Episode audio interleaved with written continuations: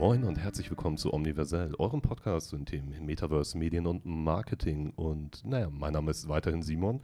Ich freue mich sehr, sehr lange schon auf diese Folge. Ursprünglich wollte ich die alleine aufnehmen, aber was ist viel besser, als sowas alleine zu besprechen, nämlich den Themenkomplex Metaverse, Identitäten, Avatare, alles, was dazugehört, ist sich einen spannenden Gast einzuladen. Und heute sogar in echt dabei ist Dorji Lamu Gerhard von Jungformat Nerd. Moin, Dorji. Hi, Simon. Ja, ich finde auch cool, dass wir das zusammen besprechen, weil das haben wir auch schon gemacht eigentlich. Mehr als einmal online, aber auch zuerst vor, also vor Ort. Und da hat es direkt Klick gemacht und ich bin ganz gespannt, was wir noch beschnacken. Ja, ich denke nämlich auch, der, der spannende Punkt war ja, dass wir als Hintergrundinformation für euch Menschen da draußen, wir haben bei einem Workshop gemeinsam über Diversität im Metaverse geredet, über Identitäten, über Avatare und daraus kam dann die Idee, Dorji heute einzuladen. Wir sitzen übrigens heute mal wieder im wunderschönen Virtual Reality Headquarters beziehungsweise im Forschungs- und Transferzentrum der Hochschule für angewandte Wissenschaften Hamburg. In diesem Raum ist es sehr warm. Es kann also sein, dass wir eine Pause machen werden. Aber es ist der beste Podcastraum in diesem gesamten Gebäude. Aber jetzt lass uns noch mal ein bisschen zurückgehen. Möchtest du dich, wir reden heute über Avatare, mhm. ja, Identitäten vor allem. Avatare sind nur ein Stückwerk von all dem, worüber wir reden werden über Identitäten. Und was ist da wohl wichtiger, als sich einmal auch vorzustellen? Weil ich glaube, ich könnte jetzt natürlich eine ganze Menge über dich erzählen. Vor allem auch, weil wir ein Event planen und du sehr viele Sachen rübergeschickt hast. ähm, das findet nächste Woche statt. Ähm, wie würdest du dich selbst vorstellen? Du hast gesagt eingangs, das ist die schwierigste Aufgabe. Mhm. Ich würde es gerne so machen, indem ich erstmal ähm, erkläre oder sage, dass ich ein sehr gefestigter Kern bin mit ganz vielen Atomen, die sich fast täglich oder sogar je nach Situation neu bilden. Und dazu gehört zum Beispiel auch, dass so ein Molekül davon mein Job ist. Also ich als Creative Conceptor slash Copywriterin bei Jungformat Nerd. Gleichzeitig bin ich aber auch immer noch ähm, als freie Journalistin tätig ab und zu. Dann ähm, habe ich immer noch äh, Jobs als Referentin für politische Bildung. Und das wiederum ist so ein Kosmos und da gibt es aber auch andere Atome, die sind halt, zum Beispiel ich als Tochter, ich ähm, als Freundin mit meinen FreundInnen und ähm, Person, die fürsorglich ist oder als Person, die extrem neugierig ist. Das ist ein sehr fester Bestandteil dieses Molekül oder dieses Atom schwingt eigentlich überall mit. Sowas sehr Wissbegieriges. Dann ähm, bin ich aber auch Kampfsportenthusiastin. Also ganz viele Atome, die sich immer zusammensetzen. Da ist ein Kern, aber da ist eine große Vielseitigkeit drin und das kommt sicher auch ähm, aus den verschiedenen Kulturen, die ich in mir so vereinen darf. Und ähm, das hat mir sehr früh gelernt, nicht nur eine Sicht auf Dinge zu haben und sondern so eine Wanderin zwischen Kulturen zu sein. Und ich glaube, das bin ich so. Und das sieht man in allen Bereichen. Und ich finde, das wiederum, um, diese, um diesen Kreis so ein bisschen zu schließen, äh, spielt schon extrem in unser Thema mit rein. So, also in dieses Avatare-Identitäten, wie viele Identitäten sind wir eigentlich? Haben wir einen Kern? Können wir den finden? Wollen wir den behalten? Und wo nehmen wir den überall mit? Und dann noch viel wichtiger, wie wird der gezeigt, repräsentiert und wessen Aufgabe ist, dass, dass der irgendwie richtig wiedergegeben wird? Genau diese Perspektive fand ich einfach von vornherein so faszinierend bei dir, dass du auch dieses Bewusstsein mitbringst, dich selber so zu beschreiben. Ähm, Dorji hat auch einen ganz wundervollen Artikel geschrieben für Bayern 2, BR. Ja. Den werde ich euch in die Shownotes packen. Der ist absolut lesenswert. Er ist auf Englisch. Ähm, ja, du brauchst nicht, äh, das geht jetzt nicht darum, dir Honig um. Na, also, nee, nee. Also, es ist wirklich, ja. äh, ich habe den sehr, sehr gern gelesen. Ich glaube, da stehen viele wichtige Punkte drin und eben auch für euch als Hintergrundinfo wie gesagt, die eingangs erwähnt, die ursprüngliche Idee war ja von mir, dass ich über so etwas alleine rede. Und meine, wir reden über unterschiedliche Perspektiven, unterschiedliche Rollen. Und natürlich kann man einem Thema wie Identitäten im Metaverse nicht gerecht werden, wenn ein weißer Mann aus Deutschland alleine darüber referiert. ja, also das ist die Realität dahinter. Ich bin ja. 1,92 groß, wiege ein bisschen zu viel, danke Pandemie. Und ähm, komme natürlich aus privilegierten um, Mittelschichtverhältnissen, habe damit dann natürlich einen Bias äh, dabei, den, eine Perspektive aufs Leben, eine Selbstverständlichkeit für viele Dinge, die für viele Menschen außerhalb dieser Bubble, außerhalb dieses Kreises natürlich nicht normal sind. Für mich ist jetzt aber, ich möchte das ganze Thema auch ein bisschen greifbarer für Menschen machen, die noch nicht so affin, sagen wir mal, im Metaverse äh, sind Mhm. unterwegs sind, so mit Technologien und eben vor allem auch Avatarsystemen. Ne? Und das Ja. haben wir schon angesprochen, unsere Repräsentation in solchen Welten, virtuellen Welten. Lass uns einmal einen Schritt zurückgehen und gucken, wie lebst du deine Online-Identitäten aus? Also wenn wir bei Instagram, Twitter, LinkedIn, all diese Portale, auch da haben wir diese Differentiale. Wir haben unterschiedliche Plattformen, die für unterschiedliche Dinge stehen, für einen unterschiedlichen Umgang miteinander und damit auch unterschiedliche Identitäten. Wie ist das bei dir? Puh. Ähm, das Spannendste an ähm, unseren Online-Profilen finde ich eigentlich, dass wir eine zeitliche Entwicklung sehen unserer eigenen Person. Und das ist so eine Komponente, die wir nie vergessen dürfen. Und äh, zwar nicht deswegen, dass wir auch einfach unglaublich peinlich waren damals am Anfang von Facebook, Ich weiß nicht, wovon du redest.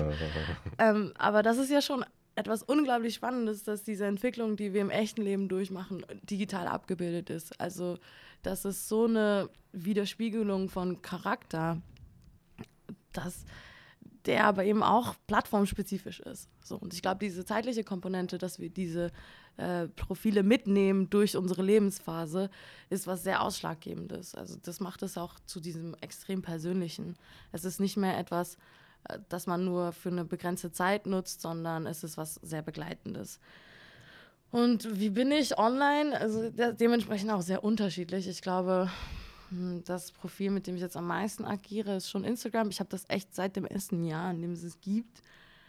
Und äh, da habe ich natürlich jede Phase mit, außer die Food-Fotografie-Phase, habe ich schon sehr viel mitgemacht. Und habe aber gemerkt, so das erste Mal, wo ich mich so profiliert habe, war dann halt eben als Speakerin zu diversen Antidiskriminierungsthemen. Mhm. Und dann wurde das aber zu meinem Beruf als ähm, Journalistin beim BR. Da habe ich ja so als Host und Autorin beim Instagram-Format äh, mitgewirkt, das sich genau darum dreht. Und da hatte ich nicht mehr das Bedürfnis, das selber auf meinem Profil zu machen. Und dann dachte ich so, oh mein Gott, was, was mache ich jetzt? dann ähm, habe ich mich zum Meme-Lord, nein, ich war schon immer ein Kind des Netzes und so Memes haben mich begleitet, aber dann habe ich halt irgendwie so eher einen politischen Humor an den Start gebracht. Und jetzt aber auch diese, umso mehr man in diesem Berufsleben ist und diese Themen dann auch sich gefestigt haben und man seinen Pu Punkt findet, worüber man sprechen kann, kommt das dann natürlich wohl oder übel einfach raus in den Online-Profilen. Ähm, und ich finde das auch schön, mal so inkognito irgendwo mitzuschwimmen. Und dennoch merke ich, dass zumindest ich eine Person bin, äh, die sehr stringent auftreten möchte. Also, dass trotz dieses gefestigten Kernes, der sich erlaubt, komplett viele Personas zu sein und auch super random, so, so äh, cringe es klingt. ähm, dennoch sieht man auf LinkedIn, man sieht auf Instagram, man sieht auf all meinen anderen Profilen, was mir wichtig ist und was ich vorwärts bringen will. So, habe ich damit die Frage sehr ausführlich beantwortet. Aber auch sehr gut. Also der Kern, über den du ja anfangs gesprochen hast, natürlich hat jeder Mensch unterschiedliche Facetten. Also darf ich dich noch einmal fragen, wie alt du bist? Weil ich finde das gerade in dieser Internetgeschichte, du sagst von Anfang an Facebook, Instagram. Also, Ja. Ich bin 27. wow, krass. Jetzt gerade. Uns trennen fast zehn Jahre. Ähm, für Ja. mich, ich bin persönlich, um da nochmal einzugehen, äh, nee, erstmal beenden wir den Einsatz. Also ich finde, das ist sehr gut beantwortet, diese facettenreich. Ähm, also man hat einen Kern und verschiedene Facetten. Und mir geht es tatsächlich sehr ähnlich, auch wenn wir da internettechnisch tatsächlich ein bisschen aus anderen Generationen kommen. Ich bin beispielsweise sehr dankbar dafür, dass für meine übelsten Internet-Jugendverfehlungen, da gab es kein Facebook. Und das waren Mhm. wirklich temporäre ähm, Fotoalben ähm, von bestimmten Communities. Und da bin ich echt froh, dass das nicht im Facebook-Kosmos irgendwo archiviert wurde. Und naja, gut. Aber was ich über die Jahre beobachtet habe, ist tatsächlich etwas Ähnliches für mich persönlich, wie du es gerade beschrieben hast. Nämlich, natürlich, nehmen wir mal einen Instagram-Kanal, den Mhm. bestimmt ja auch hier der ein oder andere HörerInnen kennt.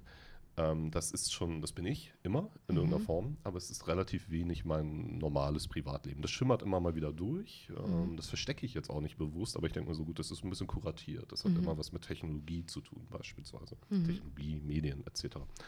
Aber auch da, ich bin seit 2012 da und meine ersten Posts waren von der China-Reise ähm, in dem Jahr und ich habe auch lange überlegt, lösche ich die, aber auch genau dies, Ja. deswegen fand ich das sehr gut, wie du gerade erwähnt hast, das begleitet einen. So, und ich finde das total faszinierend, da nach ganz unten zu scrollen. Also wer das jetzt macht, Respekt, Leute.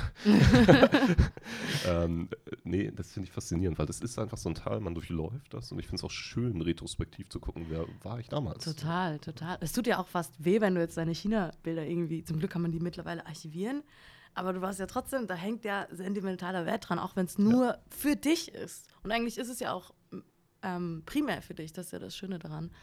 Wie ist es denn, wenn du jetzt online Avatare erstellst, also kein Profil, sondern ähm, Avatar von dir?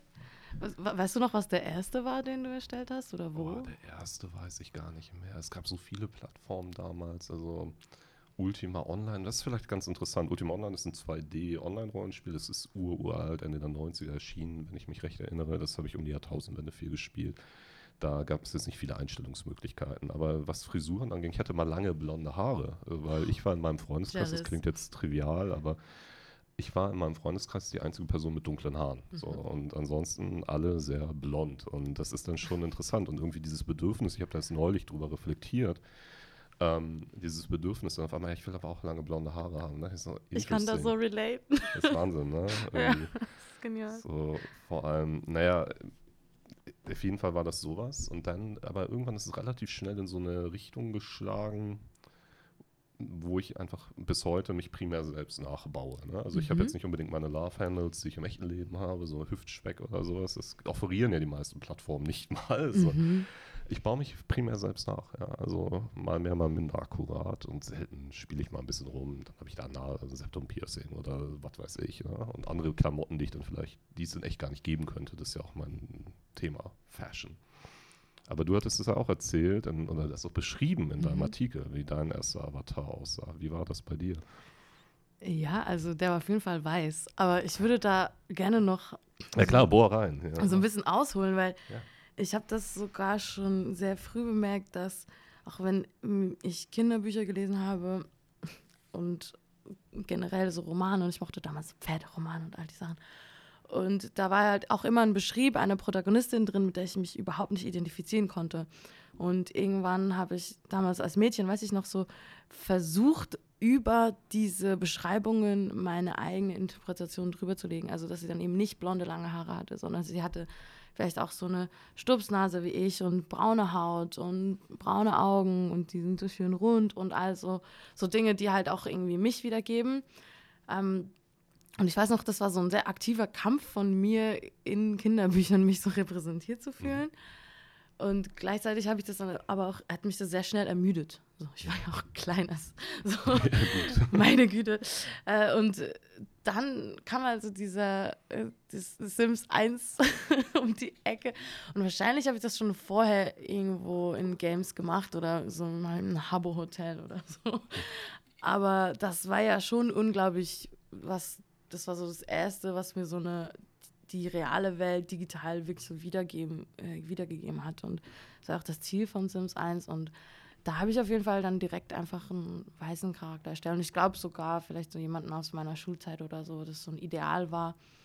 Und äh, dieses, dass halt alle Mädchen dann immer so blonde Haare hatten und das dann so schön war, das habe ich auf jeden Fall auch gefühlt. Ich finde das so toll, dass du das gleiche Erlebnis hast. Ja, es, also das gleiche vermutlich nicht. Also ich meine, ich bin ja Bio-Deutsch oder wie auch immer man das sagen will. Aber trotzdem ist es interessant, auch gerade mit all den Jahren Abstand da drauf zu schauen. Mhm. Und das ist mir wirklich erst letztes Jahr irgendwann klar geworden, dass eben das meine Realität als Kind war und was das eben auslöst. Und dann will ich mir eben also nicht anmaßen zu verstehen, wie sich eben Menschen noch mit anderen Backgrounds fühlen. Ne? Aber das ja. ist halt schon, es so eine, selbst so eine Kleinigkeit ausmachen kann in der eigenen Bewusstseinswahrnehmung ähm, und Identitätsfindung, das ist interessant. 100 Prozent. Also ich will da deine ähm, Erfahrung auch legitimieren. Also jetzt nicht, dass du durch mich eine Auszeichnung bräuchtest nein, oder so. aber, aber, ich finde, also jede Erfahrung ist legitim, vor allem wenn sie mit der eigenen Identität einhergeht. Und wie du sagst, du ja. siehst, dass das halt so einen Ripple-Effekt hat bis in deine digitale ähm, Persona. Ja. So.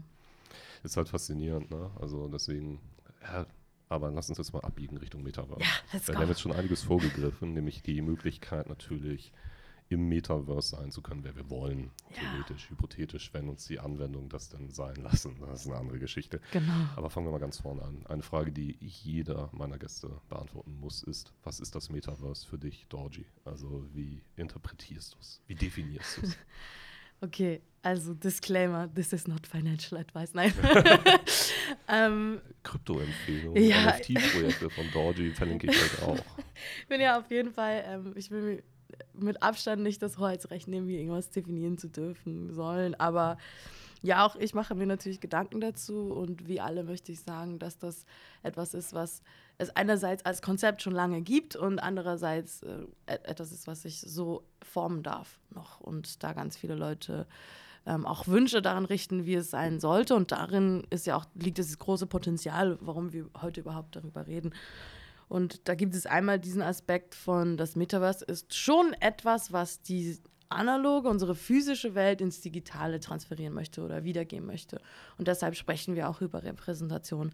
Andererseits gibt es halt auch diese, die, diese analogen Limitationen dann nicht mehr in dieser digitalen Welt. Und deshalb wird da so ein extra Ebene drüber gelegt an neuen Möglichkeiten. Eigentlich eine Freiheit, nach der der Mensch ja in allen Dingen strebt, sei es physische Freiheit, Freiheit in Kreativität, Ausdruck und so weiter. Und das bietet so viele Möglichkeiten, über die wir jetzt nur fantasieren können. Dann wiederum gibt es etwas, was das limitiert, das ist Technologie. Und wenn wir jetzt von Metaverse sprechen im Sinne von Web 3, dann glaube ich tatsächlich, dass das Spezielle an den kommenden Metaverses ist, ist halt das, der Aspekt des Ownership. Also, dass du besitzen wirst. Und das Besitz dann direkt auch mit deiner Identität hinhergeht. So. Spannend, spannend. Ja, Besitz ist natürlich gerade auch ein Wort, das sehr viel umhergeworfen wird im Decentralized Web und dem Ownership über Blockchain-Verifizierung etc. pp. Aber lass uns einmal darauf übergehen. Wir haben ja schon so ein bisschen besprochen, wie wir uns online verhalten. Was glaubst du, wie sich das im Metaverse oder hast du schon beobachtet bei anderen Menschen verändert? Also ist, gibt es ein Differential zwischen oder ist es einfach nur eine Fortführung dessen, wie wir jetzt schon online sind? Wie würdest du das aktuell bewerten? Ich glaube, es ist einfach beides. Es ist eine totale Flucht für manche, für andere ist es ein absolutes Safer Space. Und genau das bietet dieses Suchtpotenzial in alle Richtungen an, aber auch eine tiefe, tiefe Faszination. Und da will man sich natürlich auch psychologisch endlos damit auseinandersetzen. Und gerade diese Diskrepanz an Möglichkeiten ist ja diese große Verantwortung, die Tech-Unternehmen schlussendlich auch tragen. Mit Verantwortung meinst du dann in dem Kontext auch das Schaffen von Avatarsystemen, die inklusiv sind? Oder wie weit würdest du das so spielen wollen? Wo, wo beginnt die Verantwortung und hört sie überhaupt irgendwann irgendwo auf? Das ist ja auch eine gute Frage. Wo beginnt die Verantwortung? Also immer wenn wir neue Technologien schaffen, dann sollten wir die mit der Grundlage schaffen, dass wir die Wünsche an und Werte, die wir an diese Zukunft haben, auch jetzt schon einbauen. Mhm. Also wir können nicht sagen, ich wünsche mir das dann, ohne es jetzt darum zu kümmern. Und das ist so banal logisch und so unglaublich schwierig umzusetzen, weil die jetzige Welt das halt ja noch nicht mal hergibt. Also ich suche jetzt hier kurz meine ganz schlauen Zahlen raus. Well prepared. Ähm, wir haben bei Tech-Startups, das ist jetzt äh, eine Studie von 2020, ähm, sind 37 Prozent Frauen angestellt. Also das ist eine absolut minimale Frauenquote. Und also ich echauffiere mich ja schon überhaupt gerne darüber, dass im Tech-Space, wenn von Diversity gesprochen wird, von Frauen gesprochen wird. Und ich als Frau finde das einerseits toll, aber ich als Person of Color, also als Woman of Color, finde, da gibt es noch mehr. Und ich bin aber auch noch able-bodied. Also es gibt ja so viele Dimensionen, dass halt auch Menschen mit, ähm, auch finde ich zum Beispiel äh, mentalen Behinderungen werden ja noch weniger einbezogen und Menschen mit körperlicher Behinderung, die finden noch gar nicht statt. Und das ist, das sind so viele Dimensionen erstmal. Und wir sprechen halt immer über diese eine. Aber wir können schon mal über diese eine sprechen, was Frauen angeht. Und da sehen wir halt so deutlich, das sind jetzt 37 Prozent ähm, Frauenrepräsentation in Tech-Unternehmen. das ist halt nichts. So. Und das ist die reale Grundlage. Und auf dieser Grundlage bauen wir jetzt die digitale Grundlage. Und da wird es ja dann nicht einfach mehr. Also, das muss man halt verstehen. So. Und deshalb ist so dieser, wo fängt Verantwortung an? Ja, schon alles, was du halt transferieren willst, dann musst du halt am Punkt des Transfer anfangen. Also jetzt in der echten Welt. Mhm. Ja. Und da, Gott, sollen wir Quotas aufmachen? Was soll man tun? Sollen wir Workshops geben? Da muss jedes Unternehmen nochmal für sich irgendwo ansetzen. Da will ich jetzt auch keine universelle Lösung bieten. Oh, hallo. Shoutout! Es ist natürlich auch ähm, die strukturellen Probleme, die du gerade ansprichst, Ja. äh, die potenzieren sich. Ja? Und das merkt man ja gerade auch, wenn man sehr aktiv in dem Space unterwegs ist und versucht eben, wie gesagt, ich mache da auch nicht alles richtig und auch die Entitäten, die ich aufbaue, haben Verbesserungsbedarf. Aber sobald man sich aktiv damit auseinandersetzt, merkt man ja, okay, hier muss viel Arbeit getan werden und es ist auch ein, ein, man braucht einen langen Atem natürlich auch. Mhm. Das Schwierigste ist natürlich, wenn Menschen sagen, ja, naja, haben wir immer schon so gemacht und es geht jetzt so weiter. Hm, schrecklich. Ähm, der Status quo, den du da jetzt gerade beschreibst, hast du, nein, das, das greift jetzt wieder blöd. Was glaubst du, jetzt habe ich den Faden verloren, ist das nicht geil? Ja. Alles gut. Es ist echt warm hier drin. Ja, ja, das ist, äh, das ist jetzt meine Ausrede für diesen Moment. Nee, alles gut. Also, genau, worauf ich eigentlich auch noch hinaus wollte, ist, dass genau diese Systeme, die jetzt geschaffen werden, natürlich auch das Potenzial haben, wenn wir darüber reden, dass eben avatar-basierte Kommunikation und Interaktion zur Norm wird. Wir hatten das ja auch schon so beschrieben, als ja, es kann eine Flucht sein, aber es kann Mhm. natürlich auch bestärkend sein. Was, was glaubst du, ist gerade das Spannendere? Also Ich meine, es ist natürlich schwer zu beantworten, weil es keine binäre Antwort ist, weil wir haben ja die Multifacetten als Persönlichkeit. Manchmal Mhm. möchten wir vielleicht entkommen. Gibt es da eine Beobachtung, die du gemacht hast, weil du dich ja in letzter Zeit auch sehr intensiv mit dem Thema auseinandergesetzt Mhm. hast? Also ich glaube, die wichtigste Beobachtung ist, dass wir nicht nur eine Repräsentation unserer Identität haben. Also sei das jetzt mit mehreren Profilen oder sei das wirklich in Metaverses mit Avataren. Wir werden einen unterschiedlichen Avatar haben für unterschiedliche Situationen. Und das bietet halt komplett neue Möglichkeiten. Also wenn ich jetzt in ein Konzert gehe, werde ich halt andere Sachen auch ne, richtig flexen. Also es hat ja super viel jetzt noch mit Branding zu tun. Also wir kommen ja ja auch aus dem Marketing und mit all diesen Werbenden, die da schön rein wollen. Das hat unglaublich viel mit Identität zu tun, die auch an Konsum gebunden ist. Und da werde ich mich überall anders geben. Und auch wenn ich zum Beispiel im Business-Kontext da stattfinde, dieser Avatar wird wohl kaum was zu tun haben mit dem, wo ich, mit dem Avatar, mit dem ich ins Rave Space gehe oder so. Also, genau, also da ganz viele ähm, Möglichkeiten. Deshalb denke ich, das ist auf jeden Fall etwas, was wir im Hinterkopf behalten sollen.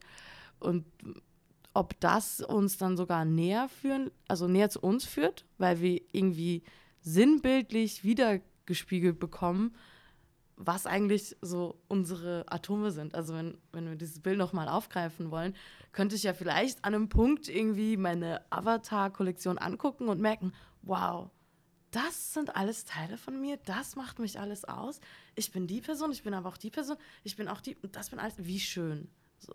Und vielleicht kann ich das ja sogar ins echte Leben mitnehmen und ich gewinne ganz neues Vertrauen und im schlimmsten Fall gucke ich meine verbesserte Version von mir an, die, die auf jeden Fall keine Hautprobleme hat und ähm, doch ein bisschen größer ist als ich und ja, vielleicht hat sie dann auch noch so Gucci-Schuhe als NFT oder so.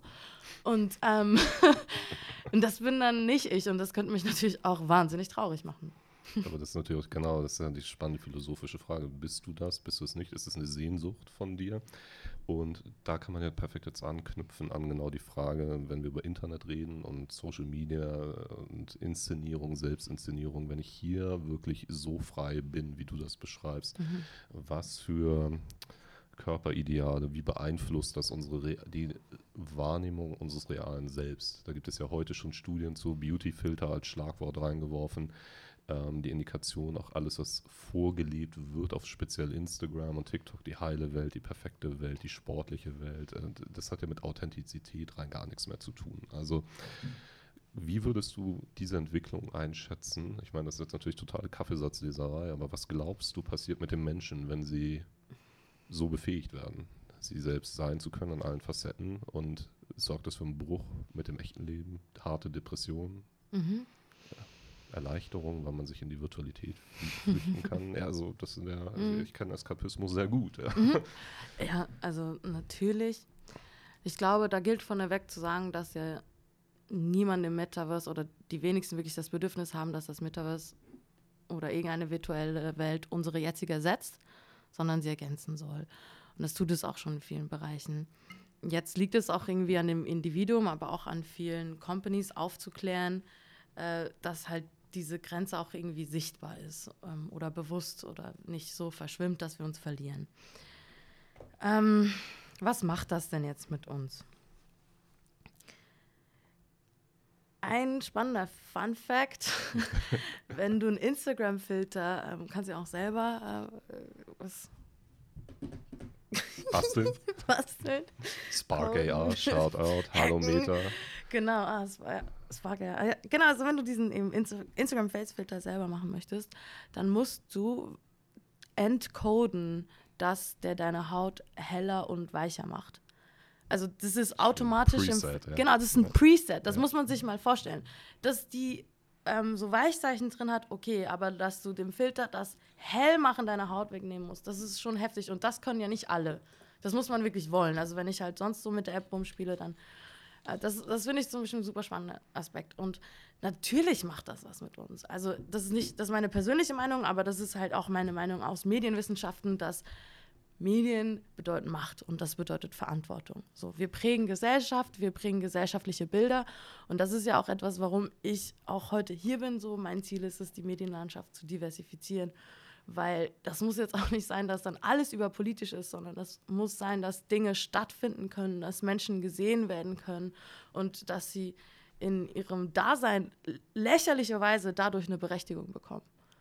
Also, um was ganz Persönliches zu erzählen, ich habe halt eine weiße Mutter und einen nicht weißen Vater und ich habe das erste Mal, als ich ein interracial Couple im Fernsehen gesehen, die ein Kind haben, also wirklich nur in so einer wahrscheinlich Danone Joghurt Werbung oder so. Ich habe Tränen geheult. Ich bin nicht drauf klargekommen. Ich habe so lange nicht gecheckt, dass das geht. Das, ich habe so lange gedacht, dass irgendwas falsch ist mit dem Bild, allein, dass ich eine alleinerziehende Mutter habe und dann ist dann da kein Teil ist. Aber wenn der Teil da wäre, dann würde er auch nicht aussehen wie dieses, diese Familie, die gerade einen Kinderpinguin bekommt. So. Und ähm, das ist doch so ein einfacher Move. Und das muss auch nicht jede Werbung machen, aber dass das ein Prozentteil der Werbung machen kann, das ist wichtig. So. Und das ist natürlich von Werbung gesprochen und Medien und das hat alles einen Einfluss auf unser Körperbild, einen massiven Einfluss. Und dass wir uns ungelogen in jede digitalen Version schlanker machen, ist ja auch einfach so, ich weiß nicht, da musst du jetzt auch keine Studie drüber machen. Das, das beeinflusst uns und ich denke, das sollten wir uns immer bewusst sein. Wir können keine Lösung bilden, aber wir können gesünder damit umgehen. Ich bin sehr gespannt, wie sich das entwickelt, gerade auch im Hinblick auf diese Intensität, die wir in diesen Medienwelten, gerade, wir haben ja auch über Plattformen gesprochen, die Mhm. jetzt nicht unbedingt per Datenbrillen erlebbar sein müssen. Aber wenn wir jetzt weiter spinnen, virtuelle Realität, Datenbrillen, das Gefühl, an einem anderen Ort zu sein, wir könnten diesen Dialog jetzt auch in einem virtuellen Raum tatsächlich heute schon führen, ohne weitere Probleme, wenn wir wollten. Wir haben uns aber dagegen entschieden, weil wir diesen wunderschönen, heißen, schwitzigen Raum besser finden. Was glaubst du passiert? Ähm, also nochmal einen Schritt zurück. Du kennst bestimmtes Statement von Chris Milk zum Thema VR als die ultimative äh, Empathiemaschine. Chris Milk ist ein US-Filmemacher und hat Mhm. auch verschiedene Filme produziert. Glaubst du daran, dass reale Empathie so entstehen kann, wenn wir eben die Möglichkeit haben, anderen Menschen so natürlich nahe zu kommen? Oh, was für eine tolle Frage. Ja, man sieht ja super viele Beispiele ne, können wir Erinnerungen in VR festhalten, können wir Alzheimer damit aufhalten, Hm, können wir Leute so in your shoes, literally, ähm, Leute darin andere Lebensrealitäten erlebbar machen. Hm. Hm, ja, aber wie im echten Leben muss ein Mensch dafür empfänglich sein können Leuten Empathie nicht einprügeln und ich kann es aber auch vielen nicht verübeln, dass man so abgestumpft ist mittlerweile. es ist so eine gute Frage und ich wünsche, dass Technologie dafür wirklich die Lösung wäre und ich glaube, sie bietet wahnsinnig spannende Ansätze und ich hoffe, dass damit noch mehr experimentiert wird. Aber man hört ja jetzt auch mittlerweile oft so diesen Satz, we're all foreigners in the metaverse. Und ich weiß auch genau, dieses Kopfnicken, ich weiß auch noch nicht, ob ich das wirklich so unterschreiben würde. Wie siehst hm. du das denn? Finde ich kritisch, weil ich glaube, was tatsächlich in erster Instanz passiert, ist, dass ich mich mit Menschen vernetze, die ich eh schon kenne. So. Mhm. Und ich werde natürlich auch, und ich liebe Social VR-Anwendungen. Ähm, ich werde natürlich auch neue Menschen kennenlernen. Ich habe auch einige Menschen kennengelernt im Metaverse. Aber ich glaube nicht, dass da eben jeder irgendwie fremd drin ist, sondern man da graduell reinwächst. Und gut, ich bin jetzt vielleicht auch eine Person, ich habe seit acht, neun Jahren VR-Brillen auf und diese ja. Intensität ist, ich finde es ganz interessant, dass du gerade von Abstumpfen gesprochen hast. Mhm.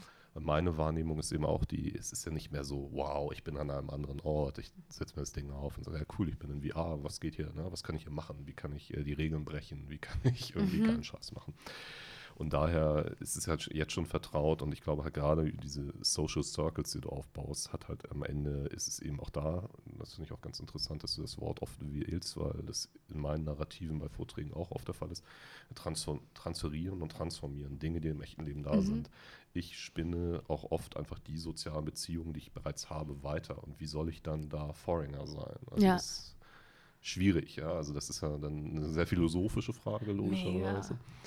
Und ich habe auch keine konkrete Antwort. Ich bin eben sehr gespannt darauf, wie es eben wird, wenn diese Form, aber das ist vielleicht auch interessant, die spiegel ich gleich mal an dich. Mhm. Ähm, die Form, ich habe oft gar keinen, also ich will ja nicht jeden Tag neue Leute da Metaverse kennenlernen. Ne? Mhm. Ich möchte ja vielleicht einfach mit Freunden virtuell Golf spielen, äh, mhm. Boxen, whatever. Ne? Also was da gerade so ansteht, Bilder malen.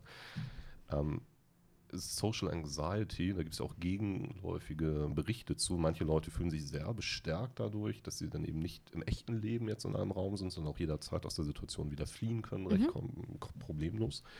Dann wiederum gibt es Menschen, bei denen triggert das das irgendwie mhm. noch verstärkt, dass sie halt sagen, oh nee, ich will da gar nicht rein, ich will jetzt nicht in einen Raum voller Avatare. Und es gibt ja auch kuriose Momente. Also mein Highlight war ein VR-Chat, bin ich beispielsweise einmal in einen Raum gestolpert, der hieß Sleeping irgendetwas.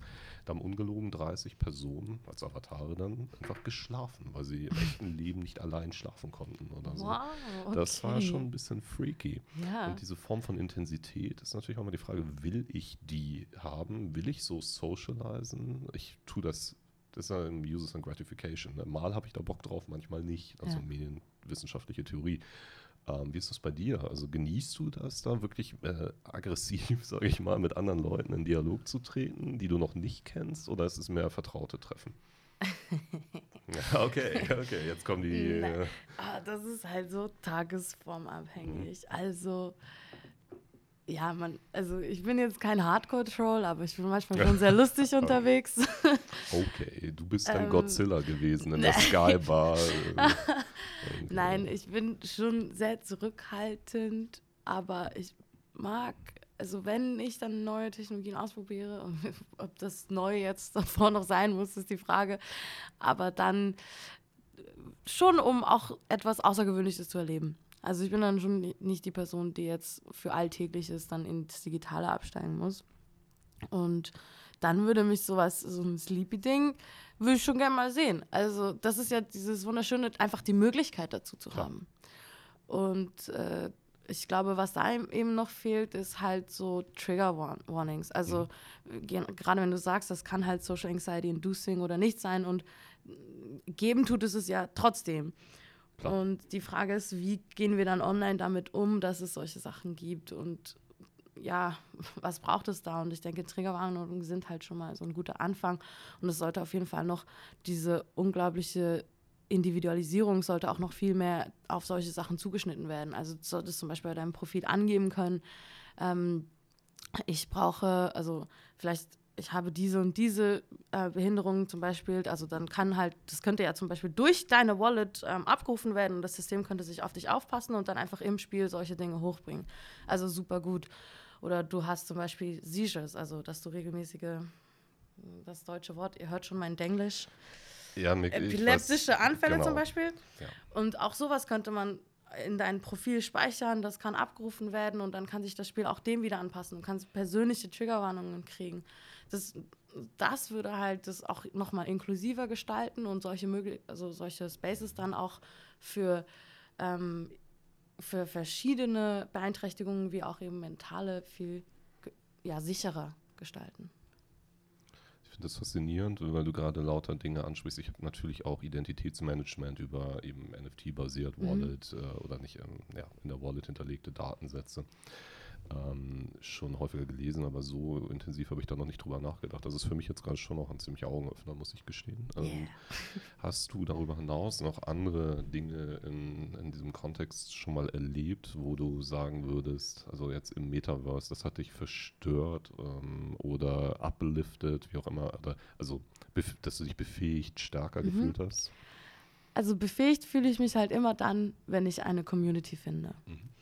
Und das ist so ein Punkt, den ich noch aufnehmen möchte, weil wenn wir über Identität sprechen, dann sprechen wir auch immer über eine Kultur, aber eine Kultur ist immer in einem Kollektiv geteilt. So, also erstmal prägt Kultur unsere Identität, aber unsere Identität ist durch eine kollektive Kultur auch geformt, so und so weiter und so fort.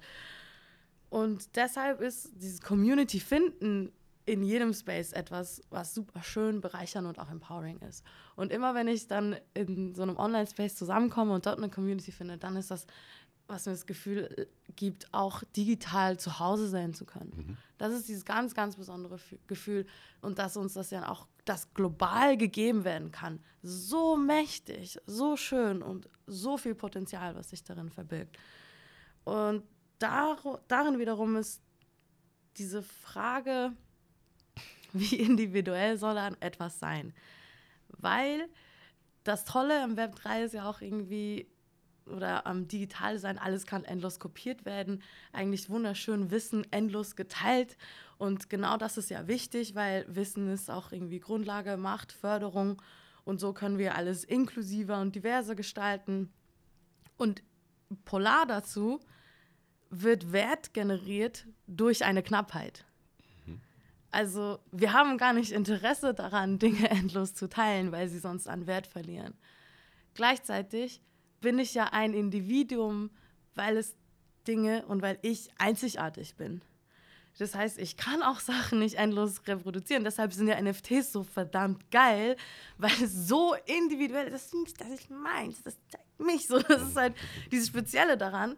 Das ist, das ist ein sehr gutes Beispiel für Identität und Kultur, weil du gehörst dieser großen Kultur BC an, aber deine Identität ist dieser eine Affe mit dem Hütchen, das sich drehen kann. Also das ne, super spannend. Und diesen Grad zu finden von ähm, Community und Individualität und trotzdem Wissen zu vermitteln, ohne daran Wert zu verlieren, ah, das, da könnte ich jetzt, glaube ich, endlos drüber fantasieren. Ich weiß auch gar nicht, ob ich einen Punkt gemacht habe, aber mir war sehr wichtig, das zu erzählen, weil das ist ein super spannendes Spannungsfeld kann ich zwei Fäden aufpicken. Ähm, das eine Community-Thema finde ich schon sehr spannend, aber ganz interessant ist, wir haben über endlose Möglichkeiten gesprochen und du führst NFTs und gerade Basie ein, also der Ort APR Cup. Ähm, ist das nicht einfach eine neue Form von Klassismus? Dann ich muss sehr hart Geld investieren in volatile Währung, um in diesen Communities partizipieren zu können für mich ist, das, das wissen die HörerInnen ja auch, der Gegenentwurf zur Freiheit. Also das ist halt, ähm, das ist viel Wishful Thinking, komplett vorbei an Nutzerrealitäten. Wie würdest du das bewerten? Also gibt es dafür Lösungen, dass es eben nicht nur, böse gesagt, ein Rich Kids Toy ist oder steckt da wirklich disruptives Potenzial für eine Masse an Menschen hinter, die nicht Tausende von Euro in die Hand nehmen müssen? Das ist natürlich jetzt eine gemeine mhm. Frage. nee, das ist eine sehr, sehr wichtige Frage. Und äh, so wie es jetzt ist, nein. So wie es jetzt ist, ist aber auch, glaube ich, von niemandem das Ziel, dass es so bleibt. Das ist das Schöne daran, hoffen wir es. Ähm, remains ja, Ich glaube, da also, gibt es unterschiedliche genau, Strömungen in der Genau, Branche. aber es gibt die Strömungen. Es gibt Leute, die sehr reich und gemütlich sind. Das ist auf jeden Fall schön. Aber das ist das Gleiche, was ich meine. Ne? Auch bei, bei Krypto haben wir auch das Problem, dass ich glaube, 21 Prozent der Krypto-HolderInnen sind Frauen das ist nichts und darauf bilden wir jetzt halt diese Kultur. Und das ist, das ist wieder das Problem. Also Wenn ich sage, ich vereine verschiedene Kulturen, dann vereine ich verschiedene auch Länder, Kulturen. Und andererseits, wenn zum Beispiel aus meinem Job sprechen wir von der Nerdkultur. Also das ist auch eine Kultur, die verbindet Klar. zum Beispiel uns beide auch extra. Yes, love it, Fallout, Shoutout. Und ähm, das darf man nicht unterschätzen. Und jetzt bildet sich diese Kryptokultur. Ähm, mein Chef sagt auch immer gerne so, I'm not your bro. Als Inspiration für, dass man sich halt immer mit Bro, Lad, Dude, Mate anspricht. Ähm, da man nie davon ausgeht, dass sich hinter dem Profil eine Frau verbirgt. So. Und da kommt diese, dieses Prinzip, I'm not your bro, hey, da ist so viel mehr. Und das ist halt das Unschöne, dass jetzt hier eine Kultur ist, von der sowieso schon viele reiche, also weiße Männer so reich sind und Macht haben und dann diese Technologien bilden. Jetzt hat sich das noch verstärkt in diesem Crypto-Space und das kann ja nur so weitergehen. Deshalb nein, jetzt ist es nicht ideal. Aber dass Blockchain-Technologie an sich Potenzial hat, das will ich nicht verneinen und dass diese Kunst auch einen Ort hat, also eine Berechtigung zu existieren und das auch wichtig ist, das will ich auch so anbringen. Also das sind schon auch tolle KünstlerInnen dahinter, ob das jetzt die Affen sind, sei dahingestellt. Bin ich auch zu arm für. Genau. Deckel drauf. Denn ich bin aber auch ganz bei dir. Ich bin oft nach außen noch sehr kritisch, was diese Themen angeht, aber ich, man muss das ja realistisch auch betrachten, welche Potenziale stecken in den Technologien. Ja. Dann lass uns den anderen Faden, den ich gerade angesprochen habe, aufnehmen, Communities. Wo mhm. siehst du, und du hast gerade auch gesagt, es gibt so viele Potenziale. Was wünschst du dir da und was sind die größten Potenziale, die du da siehst für Communities, gerade vielleicht auch für Minderheiten, ob ethnisch, sexuell, politisch? Mhm. Das Wichtigste ist, dass Communities koexistieren dürfen und das auch für alle gesichert. Also und natürlich auch Communities, die mir nicht entsprechen, dass Bubbles in eine Bubble, weiß auch nicht, so blöd gesagt, entstehen dürfen. Und was wünsche ich mir?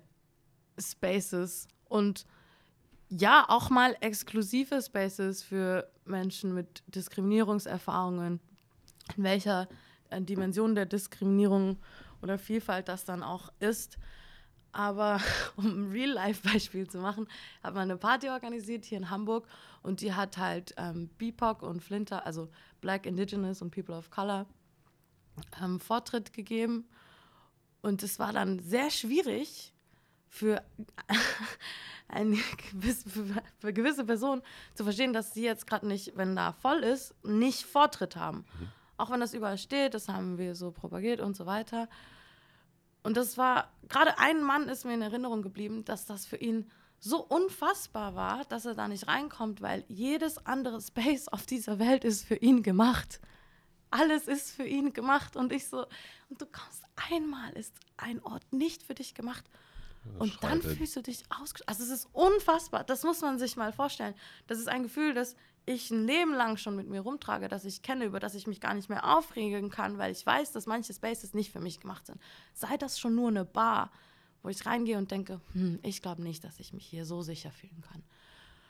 Und genau das muss es aber auch online geben dürfen. Und ich will da nicht dieses Argument hören von, ja, dann wird das so verschlossen und anti und so. Hey, hey, ist es okay? Wir sind da nicht am Plotten, die Welt zu übernehmen und eine digitale Revolution zu starten. Nein, wir sind am Heilen, wir sind am Zusammenkommen, wir sind am Austauschen, ja auch am Stärken. Und geschlossene Spaces sollen existieren dürfen und offene Spaces, die sicher sind für alle, wo größere Communities entstehen können und Allies und so weiter. Das, das wünsche ich mir vor allem. Nachvollziehbar und ich finde es auch sehr gut, dass du es so offen ansprichst, gerade auch die, äh, naja, die männliche Reaktion auf genau diese Themen. Ich muss eben auch sagen, einmal ganz kurz ausgeholt, auch nicht zu weit, aber bei mir war es eben auch so, meine Verlobte hat ihre Abschlussarbeiten mhm. über Toxic Masculinity geschrieben und dann ist man natürlich sehr stark im Dialog in einer mhm. Partnerschaft, also sollte man sein, finde ich. Und da habe ich natürlich auch unglaublich viel darüber gelernt, über genau diese Situation, die du ansprichst. Das sind natürlich alles Faktoren, die nimmt man als gerade weißer Mann in Deutschland nicht wahr, mhm. weil man kann sie ohne Sensibilisierung auch nicht wahrnehmen. Und wenn du dann sensibilisi sensibilisiert bist, mhm. dann ähm, wird dir, ja, wenn du nicht ein Arschloch bist, schon klar, dass das so nicht okay ist und dass es halt wirklich einfach auch mal ge dazu gehört, die Fresse zu halten und Menschen ihre Räume zu geben und nicht umzuweinen. Deswegen, weil genau das, was du angesprochen hast, die Realität ist, ich habe solche Probleme nicht in der Regel und ich bin auch ganz bei dir, dass genau solche Räume geschaffen werden müssen. Gibt es darüber hinaus noch etwas, was du dir noch wünschen würdest für die Entwicklung dieser Branche? Ich meine, wir haben jetzt sehr viele unterschiedliche, auch Missstände angesprochen, muss man sagen. Ne? Gender, allgemeine Diversity. Was sagen deine Notes? Was sagen meine Notes? Du kannst ja alle vorlesen. Nein, ich finde es echt gut. Also ich will dich nicht mocken, ne? Also ich finde es sehr gut, dass du so vorbereitet bist. Ich bin gar nicht vorbereitet. Das ist jetzt das Geheimnis. Ey, come on, das sind ein Nein, paar Seiten. Das ist jetzt das Geheimnis. Und zwar, weil ich so, ah, jetzt muss ich, jetzt habe ich die Chance, mich und meine Persona hier einzubringen. Und dann dachte ich, ich kann mich, ich mach, ich weiß nicht. Ich, also wenn meine Persona war wirklich, mich nicht zu, vorzubereiten und einfach wirklich übertrieben Ego an den Tag zu legen und denken, ich kann das einfach schon alles. Und tatsächlich habe ich das jetzt auch zu 80 Prozent gemacht. Diese 20 Prozent Notes sind von heute Morgen. Ich bin wahnsinnig stolz drauf. Und sie haben mir auch was gebracht. Und ich finde schön, diese 80 Prozent sind dann mein Kern, der sagt, hey, Simon und ich rocken das, weil einfach das so eine super Energy ist. Ich mich seit Tagen, Wochen darauf freue. Und was habe ich zu diesem Thema noch zu sagen?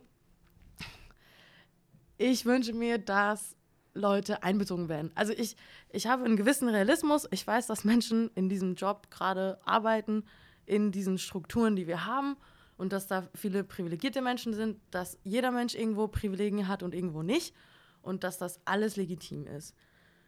Und ich finde, das sollten auch nicht Leute irgendwie einen Job verlieren, damit andere rankommen können. Aber wir können viel mehr Menschen einbeziehen und auch wichtig, immer zu sehen, dass auch alles, was ich sage, darf 10.000 Mal gefact-checkt werden und mit anderen Personen besprochen werden. Und ich bin nur ein Mensch mit verschiedenen Perspektiven und es gibt tausende von Menschen mit anderen Perspektiven und manche werden sich überschneiden, viele vielleicht sogar. Aber genau das zählt es eben. Ich kann für ein paar Communities sprechen und auch dann nicht für alle. Und auch dann gibt es in diesen Communities Menschen, die das anders sehen. Und deshalb ist Diversity, genau wie das Metaverse, etwas, was sich endlos immer weiterbildet und formen wird. Das macht diese Themen so schön, das macht sie so anstrengend, das macht sie so interessant. Aber zu sagen, das hat kein Entwicklungspotenzial oder, oder was darf man denn jetzt, was nicht, sagt mir mal ja, nein, das würde ich doch von nichts anderem verlangen. Erst recht nicht von etwas, was so sehr an Person und Identität gebunden ist, weil das sich immer entwickelt. Und deshalb entwickeln sich Diskussionen um Diversität und das dürfen sie auch und genauso entwickeln sich Technologien. Also was können wir machen? Menschen, die eben diesen, diese Diskriminierung erfahren, von der ihr jetzt gerade nichts wisst, EntwicklerInnen oder so, sucht euch Leute, bindet die ein, die kennen noch mehr Menschen und dann lasst Systeme bauen, die so nahe wie möglich uns das geben können, was wir an Repräsentation suchen in dieser verlängerten digitalen Version von uns. Sei es, ich bin ein blauer Blob, weil manchmal will ich das sein, oder ich will genau mich sein mit all meinen Rundungen, Formen und Pickel und tollen schwarzen Locken und so weiter und so fort. Ist super wichtig. Also ich meine auch als, als Tibeterin so, ich habe eine Kultur, die aktiv verloren geht gerade. Zu wissen, dass ich die digital weitergeben könnte und tragen könnte, das ist für mich ein kultureller Schatz und Wert. Wie schön ist dieses Potenzial? Wie schön ist es, in dem gesehen werden zu können, was ich hier fast täglich vermisse. Ja, sowas wünsche ich mir auf jeden Fall noch, das Bewusstsein dafür. Ich würde schließen mit dem, was du auch geschrieben hast. Ihr lest Georgies Artikel, er ist wirklich gut. The metaverse is an opportunity for change unlike any other. And I, for one, do not want to miss it. Und ich bin da ganz bei dir und ich glaube, es ist sehr wichtig, dass genau wie wir das jetzt hier auch gemacht haben, deswegen bin ich auch so unglaublich dankbar, dass du heute hier bist und so offen auch über persönliche Dinge und Gefühle redest weil ich glaube, nur so lässt sich das, was du gerade beschrieben hast, diese Welt, nämlich von dem dystopischen Gedanken, den viele fürchten, ja, wenn es ums Metaverse geht, hin zu einer Utopie lenken. So, und klar, die Wahrheit wird wahrscheinlich irgendwo in der Mitte sein, aber das ist auch ein Appell, den ich immer gerne rausgebe, noch können wir viele Dinge gestalten und das sollten wir auch tun. Vielen Dank, dass du dir die Zeit genommen hast. Vielen Dank, Simon. Ja. Sehr gern. Das machen wir nochmal. Hm, Dann sorry. wir mal in die Tiefe. Nee, nein, das war jetzt nicht für die Aufnahme gedacht, sondern wir nehmen gerne nochmal eine Folge auf. Ah, Dann gucken wir in ein paar Jahren nochmal, wie die Entwicklung ist. Aber Ja, ich, ich bin hier und sonst digital, ne? ja, ja. Aber ich freue mich. Ich mich auch. Mega. Und an euch da draußen, vielen Dank zu. Äh, jetzt ist der Fahren. Es ist wirklich Jetzt sehr müssen warm. wir Jetzt noch ist es- Jetzt, nein, nein, nein, nein. Sowas schneide ich nicht. Never ever. Das müssen die Leute abkönnen. Sorry da draußen. In dem Sinne, vielen Dank fürs Zuhören. Äh, Lasst ein Abo da. Ähm, wenn ihr Wünsche, Anmerkungen, Ideen habt für Themen, Fragen an Dorji oder mich, meldet euch gern jederzeit. Und bis ganz bald. Ciao. Tschüss.